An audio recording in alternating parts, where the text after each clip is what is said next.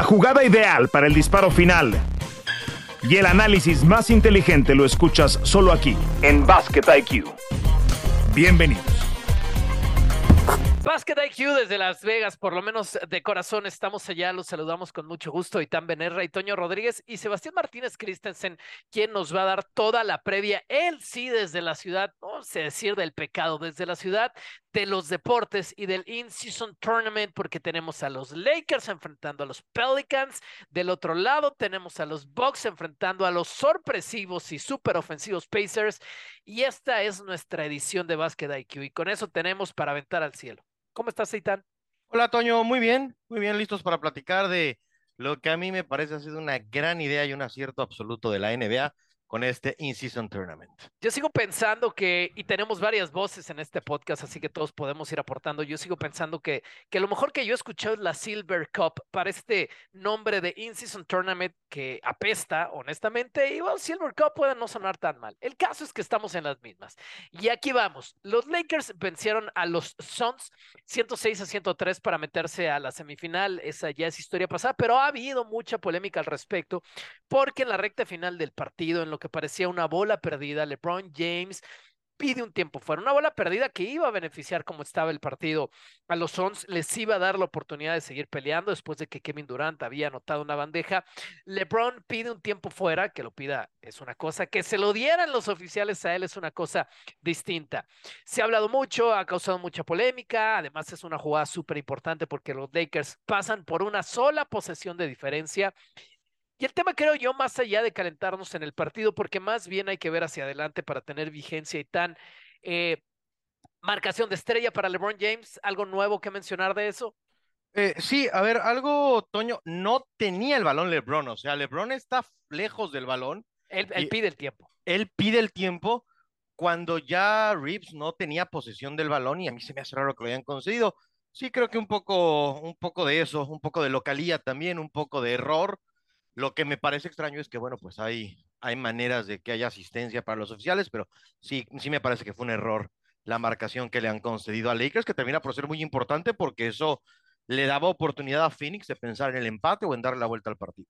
Además de que sea un error y coincidimos en que era una bola suelta, parecía a todas luces una bola suelta, eh, y que pueda ser una marcación de estrella para los Lakers y para LeBron, ¿Tú qué piensas de esta teoría de que lo que quiere realmente la NBA es empujar a que los Lakers estuvieran en Las Vegas o simplemente es un error de cancha y paramos ahí con el drama? Eh, yo creo que a la liga le conviene sí que estén las franquicias más importantes, pero no creo que la liga haga algo para que los oficiales o para que las situaciones se presenten. Creo que son, son cosas diferentes. Obviamente que puede ser mucho mejor para, para la NBA tener a franquicias grandes en este evento eh, nuevo en este partido extra, en esta situación en Las Vegas. De eso a que haya, eh, a que haya veladamente intereses que sugieran o que le pidan a los oficiales cambiar, yo no estoy ahí. Y te voy a decir por qué no estoy ahí además, Toño, porque si yo creyera que algo no es honesto, no le daría mi tiempo, así de fácil. Entonces, se pueden equivocar. Yo, a mí me parece que ayer se equivocan. Yo lo tomo como eso, como un error no como algo que trae un dolo o una, una doble agenda detrás. Sí, pensar que algo así está planeado por la liga, creo yo, es darle demasiado crédito a la liga que pueden llegar a influir de esa manera en el arbitraje, en los jugadores. No digo que en algún momento de la historia no haya pasado, pero es una jugada muy puntual. Y yo más bien creo que es, es la presión que ejerce la personalidad de LeBron James. LeBron James es un atleta que impone, impone ante los oficiales eh, en la mismísima NBA. Habrá gente que tenga marcándole una década y media LeBron James, una década a LeBron James, y aún así es un hombre que impone. Así que esta forma subjetiva de decir marcación de estrellas, yo creo que tiene que ver con la personalidad, con la jerarquía, y al final del día son decisiones humanas que se tienen que tomar en fracción de segundos y no es lo mismo marcarle una falta pues a alguien que tú ves como un novato en una liga a marcarle una falta o sí darle este tiempo fuera a alguien con la personalidad de LeBron James. Todos quisiéramos que el arbitraje en la NBA fuera perfecto, impoluto, pero no es así, porque son decisiones humanas y creo yo, Itán, que el, el, carácter de las personas que están involucradas en una llamada en específico cuenta demasiado y el que más cuenta de todos, nos guste o no nos guste, es la personalidad de LeBron.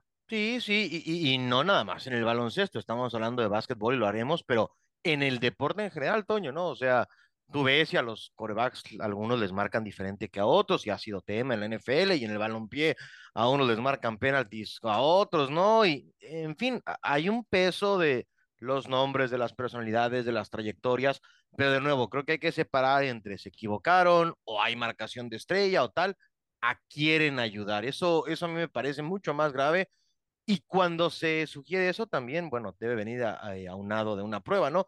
Yo insisto, es un error, para mí creo que es un error y, los oficiales deben saberlo y ya está. No, no, tengo una, una, no sé, un pensamiento adicional a eso de que se equivocaron, que en esa llamada. Ahora, jugadas previas, seguramente si buscamos, Toño, ¿qué te gusta que en cada partido tengamos?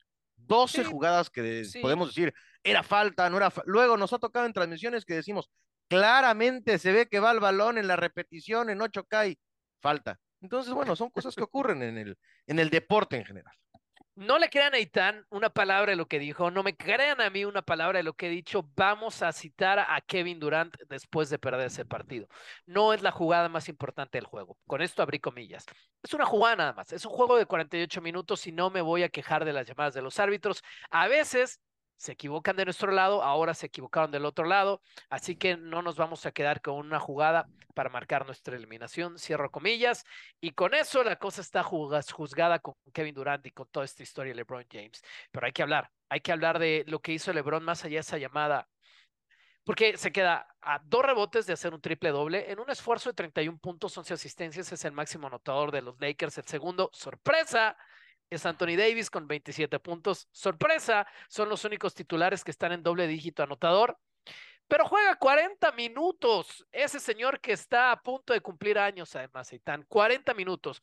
Si yo tengo una gran conclusión de este partido, es que LeBron es un hombre en una misión. O sea, quiere dejar una declaración que él todavía está en condiciones físicas de levantar un título en la NBA.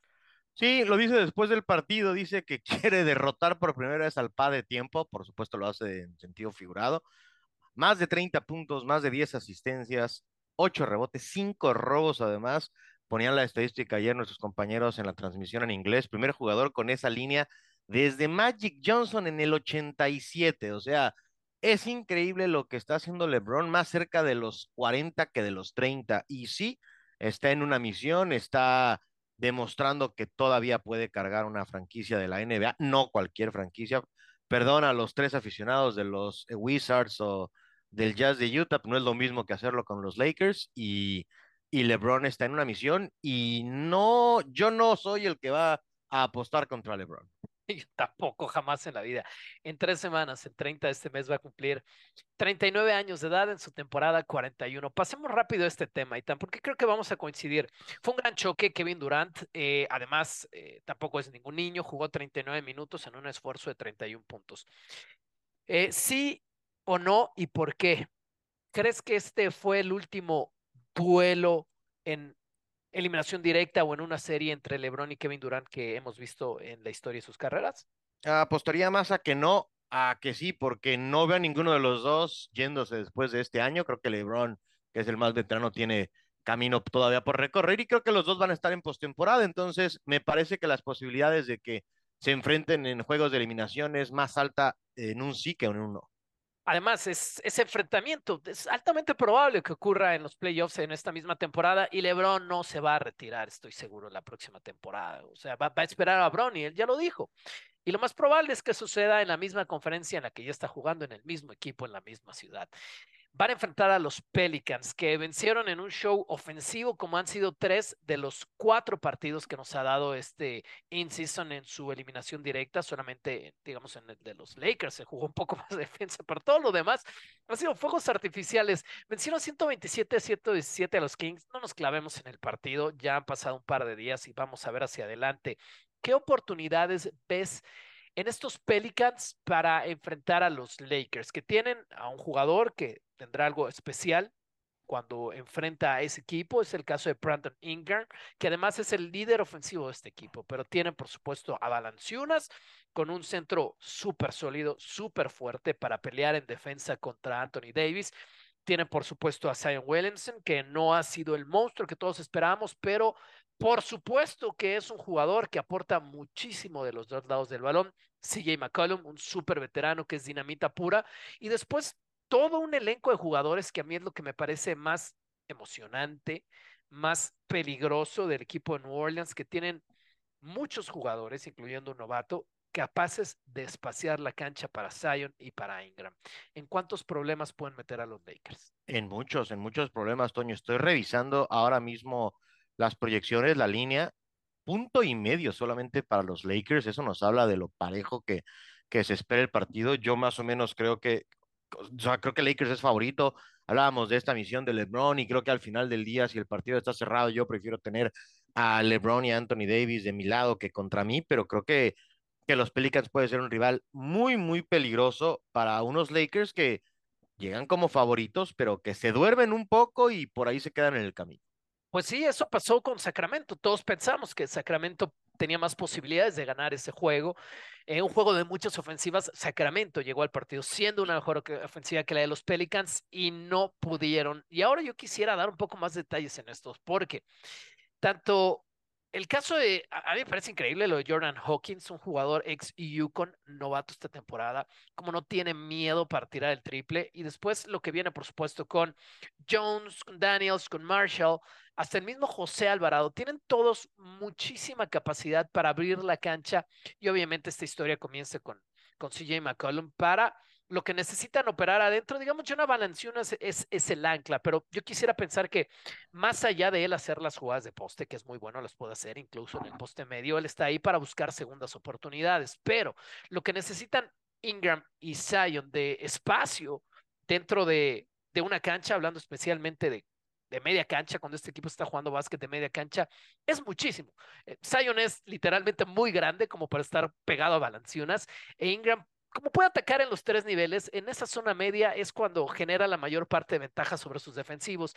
Y esto no sería posible si este equipo no tuviera los tripleros que tiene. Así que yo creo que desde ahí, Eitan, va a ser un gran, gran reto para la defensa de los Lakers. Sí, eh, dispararon bien contra Sacramento, muy bien, de hecho más del 50%, 54 para ser exactos, 47 de 87, de tres puntos también les fue bien, 14 de 31, cercano al, al 50%. Creo que por ahí pasa buena parte del camino en el partido, de esos disparos que puedan o no encestar y de la defensa que pueda o no tener eh, el Lakers. Ayer, por ejemplo, Grayson Allen fue un dolor de cabeza grande para, para los Lakers, andaba enganchado, sobre todo en disparos de, de tres puntos, y esa puede ser, creo, eh, fundamental, una de las llaves para que los Pelicans puedan dar una sorpresa.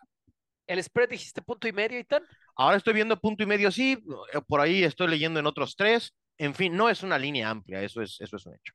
Territorio neutral en Las Vegas, eh, mucho más cerca de Los Ángeles, pero bueno, no es que los Lakers los necesiten, ellos van a poner público en cualquier ciudad del mundo, pero bueno, más cerca de Los Ángeles que de New Orleans, claramente. El spread que tienes es punto y medio. ¿Tú a quién ves como favorito? A Lakers. A los Lakers. Yo tomaría, tomaría a los Lakers. Eh, creo que sí le importa mucho a LeBron esto de ser el primero que se lleve el In-Season Tournament. Después, si ganan este partido, creo que la cosa, si es normal, va a ser mucho más complicada, pero me parece que, que esto de estar en una misión se lo compro a LeBron James y a, y a estos Lakers. Yo también estoy con los Lakers, creo que van a avanzar a la final, hay que esperar, obviamente, para saberlo, pero sí, y Anthony Davis jugando, jugando la defensa que puede jugar. Es un solo partido y eso lo hace tan interesante porque por eso mismo pensaba yo, y ahora admito mi error que los Suns le iban a ganar a los Lakers. Es un solo partido y ahí tienes que ser uno dos jugadores súper dominantes y con eso vas a estar, no importa lo que aprendan de ti las defensivas, porque no los vas a volver a ver en el torneo. Sé que Kevin Durant iba a poner, qué sé yo, 40 puntos, Devin Booker 38, iban a avanzar los Suns, pero se probó el error y ahora lo volvemos a poner a prueba los dos con los Lakers de favoritos. Pasamos al otro lado, y. Venga. Milwaukee enfrentando a Indiana, los Bucks contra los Pacers, los Pacers que están 5-0 en este torneo. Yo creo en la victoria más, no, no creo, en la victoria más improbable de todas, vencieron a los Celtics en los emparejamientos que tuvimos una ronda previa. Lo hicieron además anotando 37 puntos en el tercer cuarto y otra vez 37 puntos en el último cuarto contra la segunda mejor defensa en rating, puntos permitidos por cada 100 posesiones en la liga al día de hoy, que es la de los Celtics de Boston, que tienen más experiencia de playoffs, jugadores, profundidad, franquicia, público, ganas de la liga y que estén ahí. Los Pacers ganaron con una super exhibición ofensiva porque los Pacers de Rick Carlisle son eso, el mejor equipo ofensivo que tiene también el rating la NBA. Y ahí hay un nombre, Itán. O sea, tienen a un jugador muy encendido, que ya es un jugador all-star que yo no veo manera en la que no repiten este año en Tyrese Halliburton. Le pusieron esa exhibición ofensiva al equipo de los Celtics y cuéntame un poco qué te ha gustado a ti de los Pacers y por qué crees que tienen posibilidades de estar en la final. Mira, creo que están, que ante una temporada que no es eh, quizá, eh, una, una, a ver, ¿cómo lo voy a decir? Una conferencia del Este que no tenía a los Pacers eh, tan arriba o que no esperaba que en este torneo pudieran avanzar. Me parece que él es la clave, que por él pasa la gran llave de los Pacers, pero yo siento que aquí se termina la historia. O sea, creo que, creo que es demasiado enfrentar a, a los Bucks me parece que este torneo, como le vayan a llamar después, le permitirá a algunos equipos que quizá en series largas es más difícil dar sorpresas. En un partido lo puedes ganar, en cancha neutral sí puedes ganar a, un rival, pero yo creo que, que, contra los Bucks está muy complicado. Me parece que, que Milwaukee es sólido favorito en el este pues tienen toda la experiencia.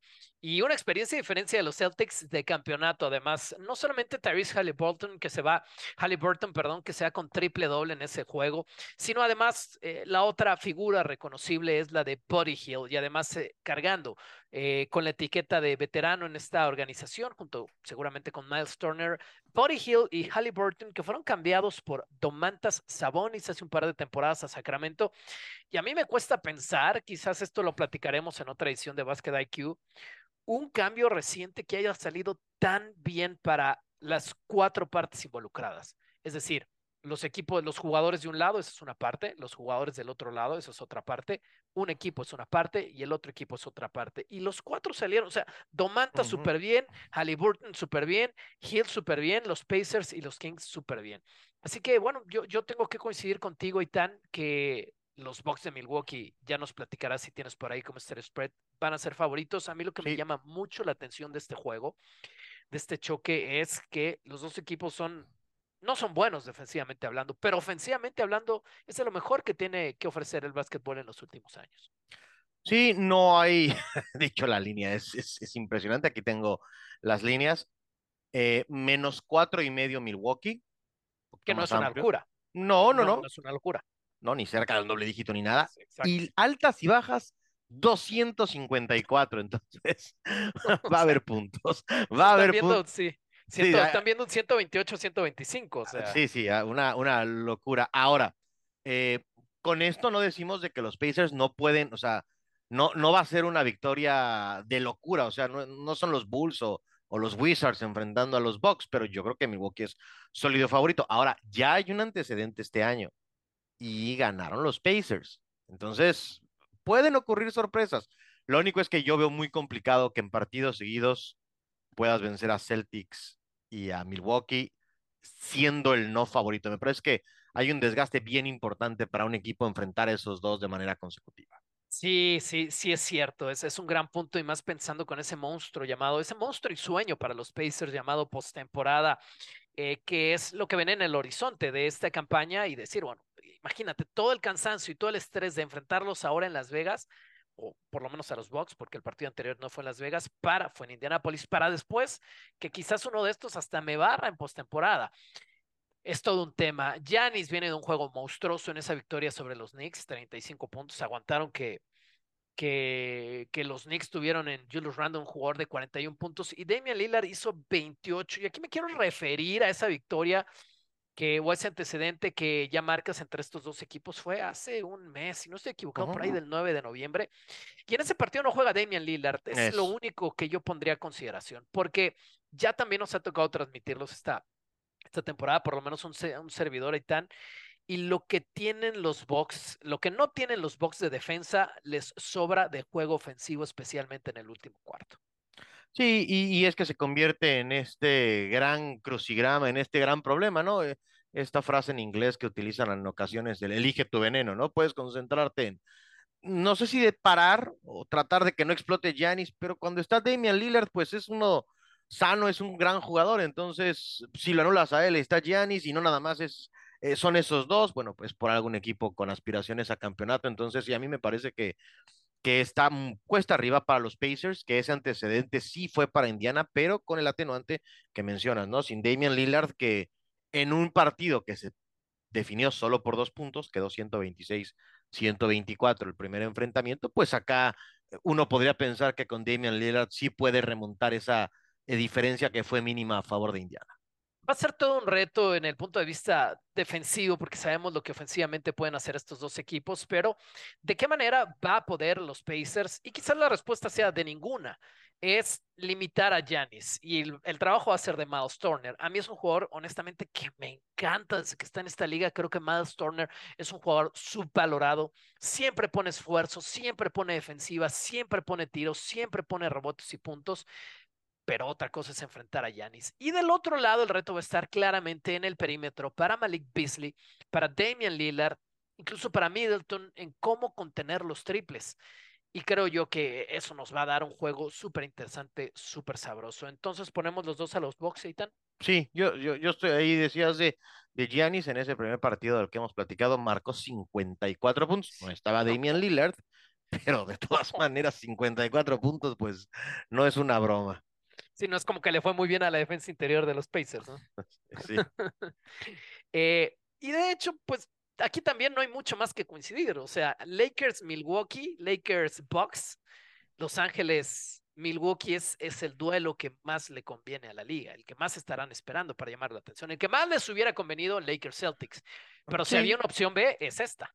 Sí, ah, y ahora, tampoco tenemos que espantarnos, o sea, creo que es normal, o sea, si uno le pregunta a los directivos de la Champions, pues qué final quieren, pues a lo mejor nos dicen que Real Madrid, Barcelona, o, sea, eso no significa que le van a decir a los árbitros, por favor, este mar, no, no, no, pero hay realidades, ¿no?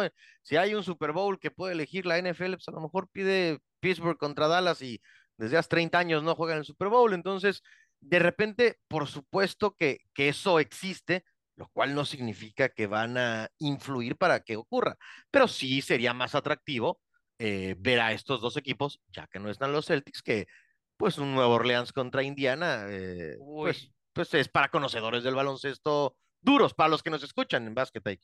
Estaría rudo, estaría rudo, ¿no? Con todo y que es la gente que nos escucha, estaría rudo un Pelicans Pacers.